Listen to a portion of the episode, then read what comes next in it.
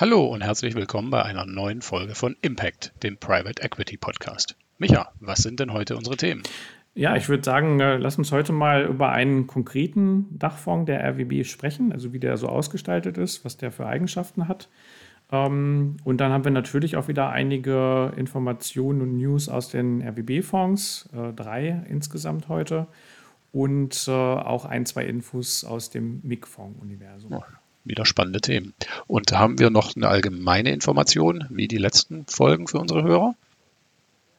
Ja, ich würde sagen, äh, allgemeiner Finanzhack, äh, lass uns doch jetzt mal zum Start über das Rechnungskonto sprechen.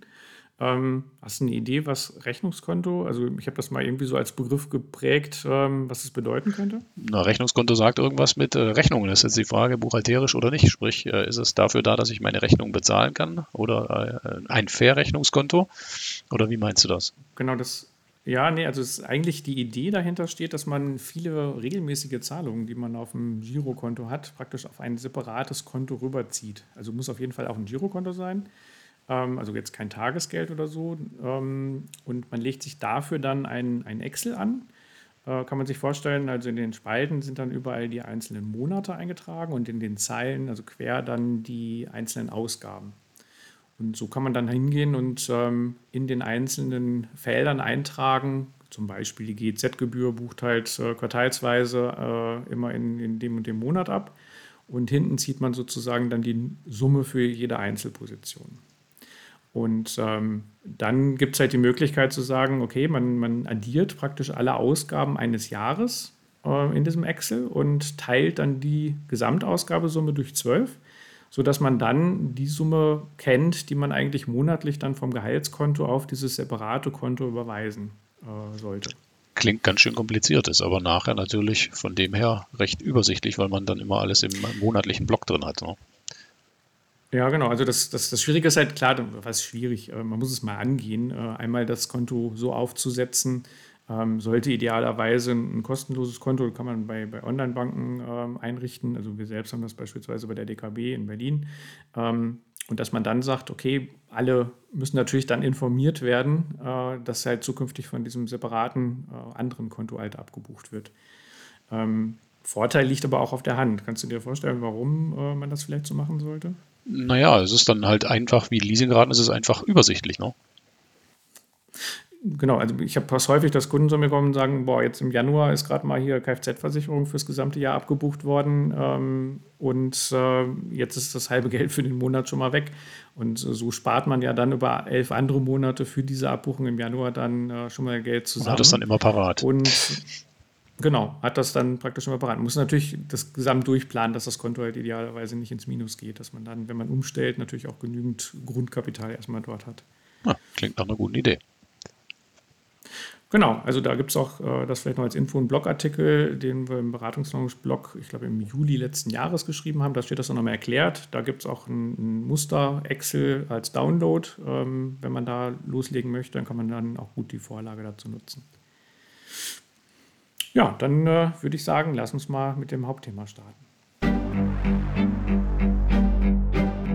Herzlich willkommen bei Impact, dem Private Equity Podcast der Beratungslounge. Bei uns bekommst du alles, vom Hintergrundwissen zur Anlageklasse Private Equity über News und Unternehmensrecherchen bis hin zu spannenden Experteninterviews.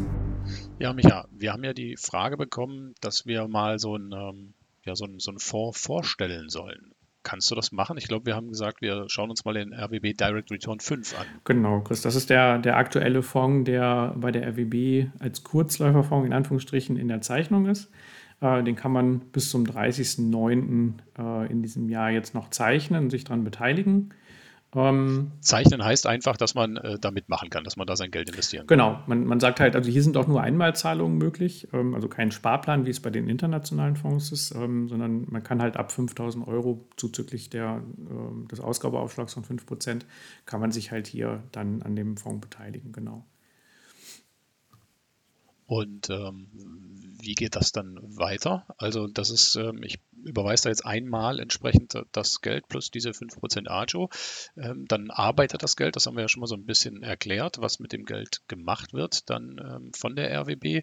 Und wann kann ich dann damit rechnen, dass ich da wieder was zurückkriege und wie lange läuft das Ganze? Ja, jede Menge Fragen. Ich würde sagen, ich starte mal am Anfang. Also es würde so laufen, dass man praktisch den Fonds zeichnet. Also klar, ausführliche Beratungsgespräche vorweg natürlich.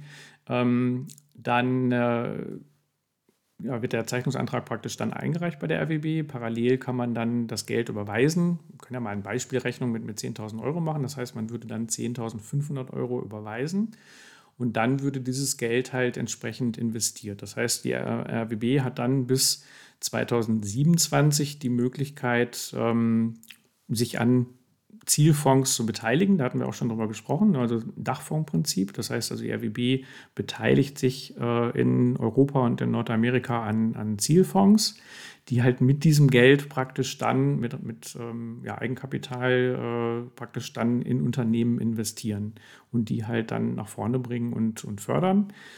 Und ähm, genau, ab dem Jahr 2028 ist es dann so, dass äh, der Anleger dieses Fonds dann mit Rückflüssen rechnen kann. Also es gibt hier nicht, nicht zwei Investitionsrunden, wie es bei den internationalen Fonds ist, sondern halt nur eine äh, Investitionsrunde. Das heißt also, sobald dann fünf oder zehn Prozent des angelegten Gelds wieder zusammen ist, äh, folgt das dann praktisch im Rahmen einer Ausschüttung an alle Investoren, die diesen Fonds damals gezeichnet haben. Genau, also das wäre halt äh, die, die Laufzeit, also wie gesagt, ab 2028 die Rückflüsse.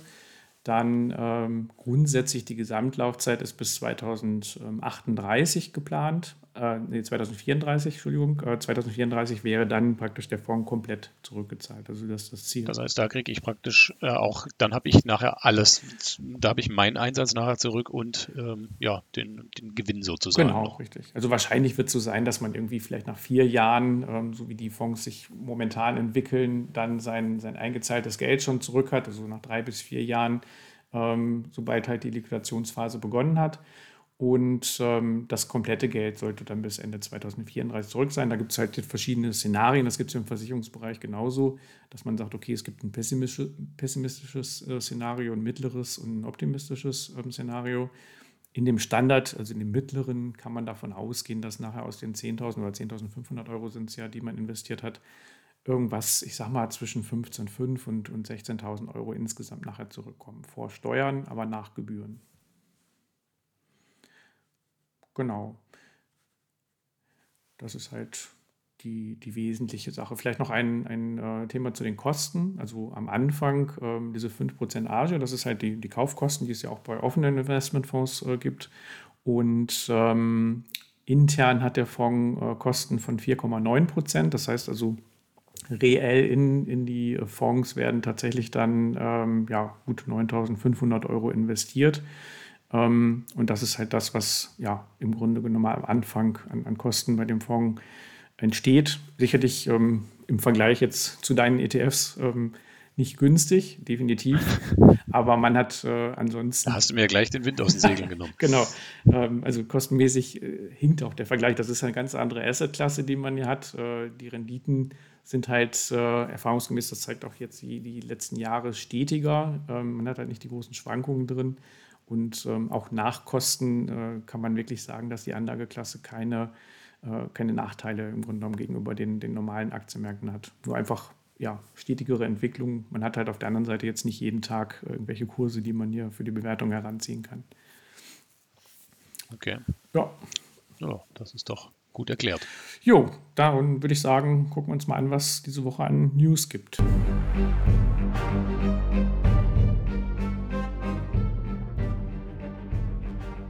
Private Equity News aus den RWB Dachfonds. Und hier die erste RWB-Nachricht. Das Unternehmen Seppi stellt Software zur Verfügung, die die Wirkung von Ideen und Werbung in nur sechs Stunden analysiert. In Zukunft profitieren einige der RWB-Fonds vom neuen Invest. Sobald Werbeagenturen ein Briefing für eine neue Kampagne ihres Kunden erhalten, sprudeln die kreativen Köpfe oft voller Ideen. Aber welche davon wird bei den potenziellen Kunden am besten ankommen? Wird sie alle gesetzten Ziele erreichen? Bislang hat man sich bei den Entscheidungen auf das Bauchgefühl verlassen oder aufwendige Zielgruppeninterviews durchgeführt. Das ist jedoch sehr kosten- und zeitintensiv. Mit Seppi aus den USA geht das auch anders. Das Unternehmen stellt eine intelligente Software zur Verfügung, die mithilfe einer umfassenden Datenbank Vorhersagen zur Kundenreaktion erstellt. So kann eine neue Idee immer wieder geprüft und weiterentwickelt werden, bis sie von der Zielgruppe gemocht und verstanden wird. Das Besondere, das Feedback der potenziellen Zielgruppe auf der Werbung soll innerhalb von sechs Stunden vorliegen. Das spart den Kunden von Seppi enorm viel Zeit und Geld. Auch RWB-Anlegerinnen und Anleger profitieren. Die Fonds RWB International 4, 5, 6, 7 und 8 sowie RWB Cost Average und RWB Direct Return 2, 3 und 4 sind in Zukunft mittelbar an SEPI beteiligt.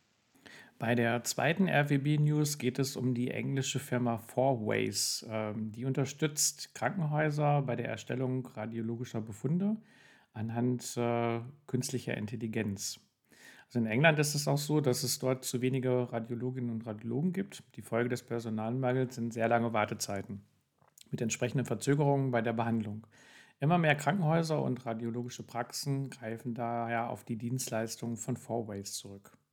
Das bisherige Portfoliounternehmen bietet ein interessantes Outsourcing-Modell an. Bildmaterial, das in den medizinischen Einrichtungen mit CT, MRT oder Röntgengeräten aufgenommen wurde, wird nicht zwangsläufig vor Ort durch ein eigenes radiologisches Personal begutachtet, sondern per Knopfdruck an die Experten von Fourways gesendet. Die Kliniken und Praxen erhalten innerhalb kurzer Zeit einen Befund inklusive eines ärztlichen Berichts zurück. Dafür greift Fourways auf ein umfassendes Netzwerk von Radiologinnen und Radiologen zurück und setzt zudem auf künstliche Intelligenz. Dies scannt das Bildmaterial auf Anomalien ab und hebt entsprechende Stellen hervor, bevor die menschlichen Spezialisten die Aufnahmen begutachten. Seit der Beteiligung durch den Private Equity Zielfonds ECI Partners im Jahr 2018 hat Fourways seinen Umsatz jährlich um 20 Prozent steigern können. Kürzlich kam es jetzt zum Exit. Ähm, ECI hat das Unternehmen verkauft und das eingesetzte Kapital verdreifacht, also nahezu verdreifacht. Sicherlich ein guter Deal für alle RWB-Anleger, die nämlich über die Dachfonds RWB International 3, 5 und Coast Average an dem Zielfonds beteiligt waren. Insgesamt kommt es zum Rückfluss von 680.000 Euro. Und zur letzten RWB-Nachricht. Das spanische Unternehmen Mediterraneo übernimmt die Verwaltung von Immobilien für deren Besitzer. In Zukunft profitieren einige RWB-Fonds vom Investment in das Unternehmen. Wer sich den Traum einer eigenen Immobilie verwirklicht hat, weiß, die Verwaltung kann sehr aufwendig sein. Handelt es sich nur um das eigene Haus, hält sich die Arbeit meist in Grenzen. Anders ist das bei Mehrfamilienhäusern, denn hier kommen das Management der Ein- und Auszüge, die Organisation von Renovierungsarbeiten sowie das Abschließen zahlreicher Versicherungen dazu. Das spanische Unternehmen Mediterraneo übernimmt diese und viele weitere administrative Aufgaben für seine Kunden. Mit über 55 Jahren Erfahrung der Betreuung von aktuell von über 5000 Immobilien ist Mediterraneo einer der führenden Immobilienverwalter in Spanien. In Zukunft profitieren auch RWB-Anlegerinnen und Anleger von der Investition in Mediterraneo. Die Fonds RWB International 4, 5, 6, 7 und 8 sowie RWB Cost Average und RWB Direct Return 1, 2, 3 und 4 sind mittelbar an Mediterraneo beteiligt.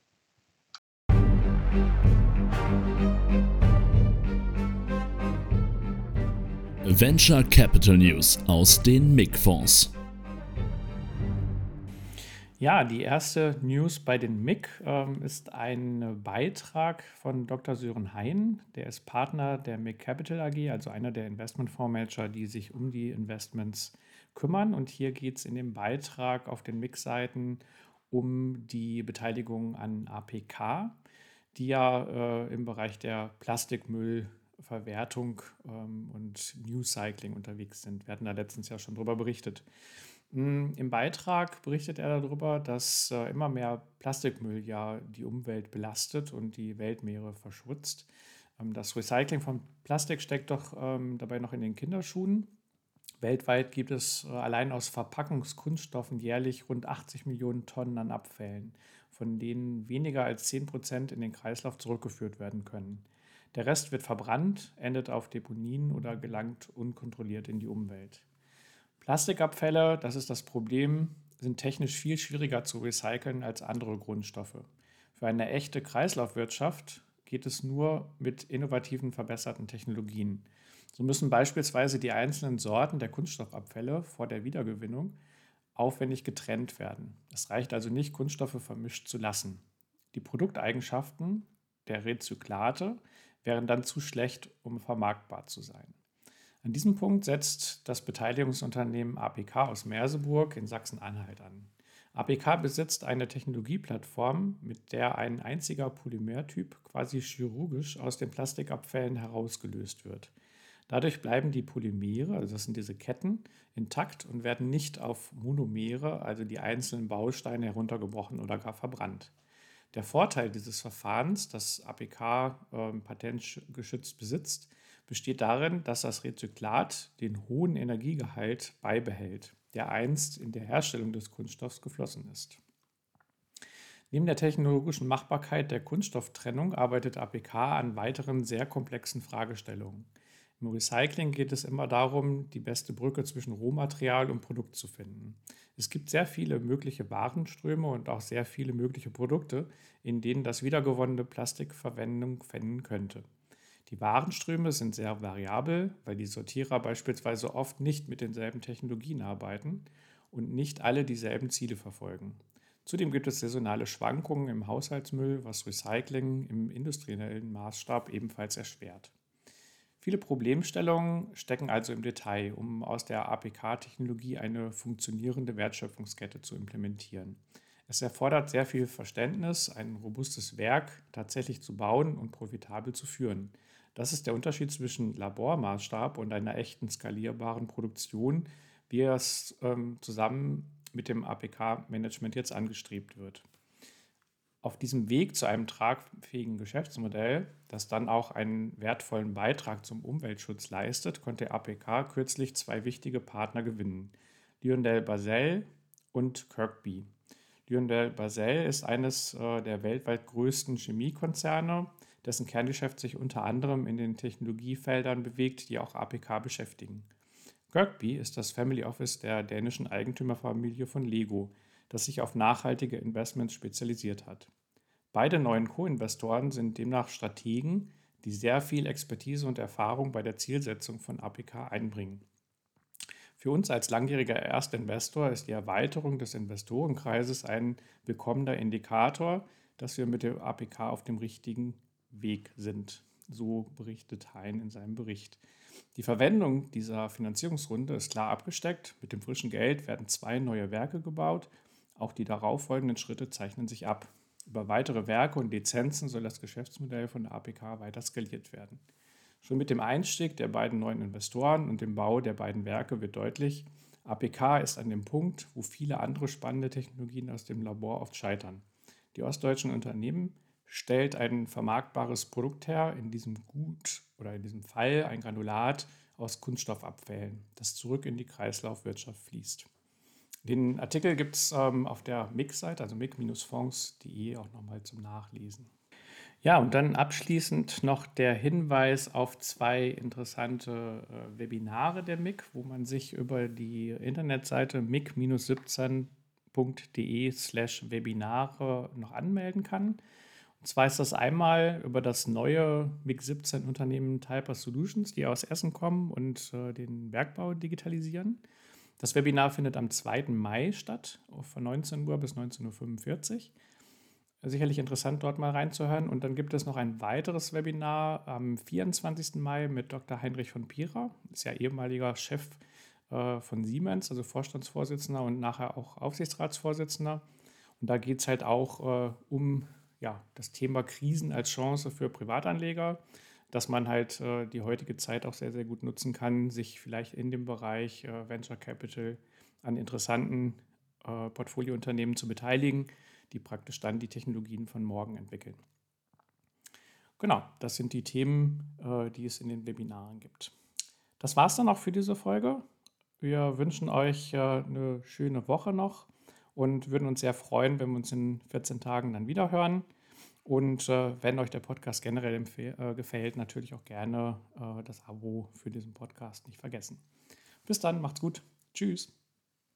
Zum Abschluss unser obligatorischer Sicherheitshinweis.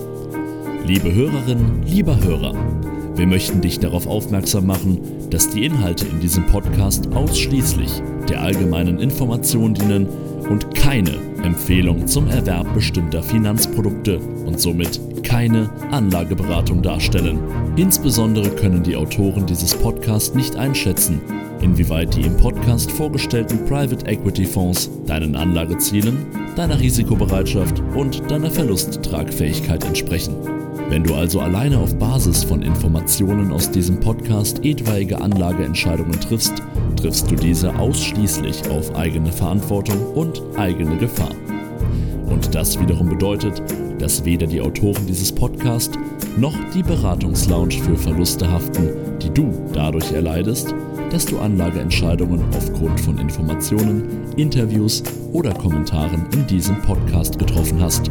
Wenn du ein grundsätzliches Interesse an einer Beratung zu den RWB oder MIG-Fonds hast, empfehlen wir dir einen unverbindlichen Termin mit einem Spezialisten der Beratungslounge.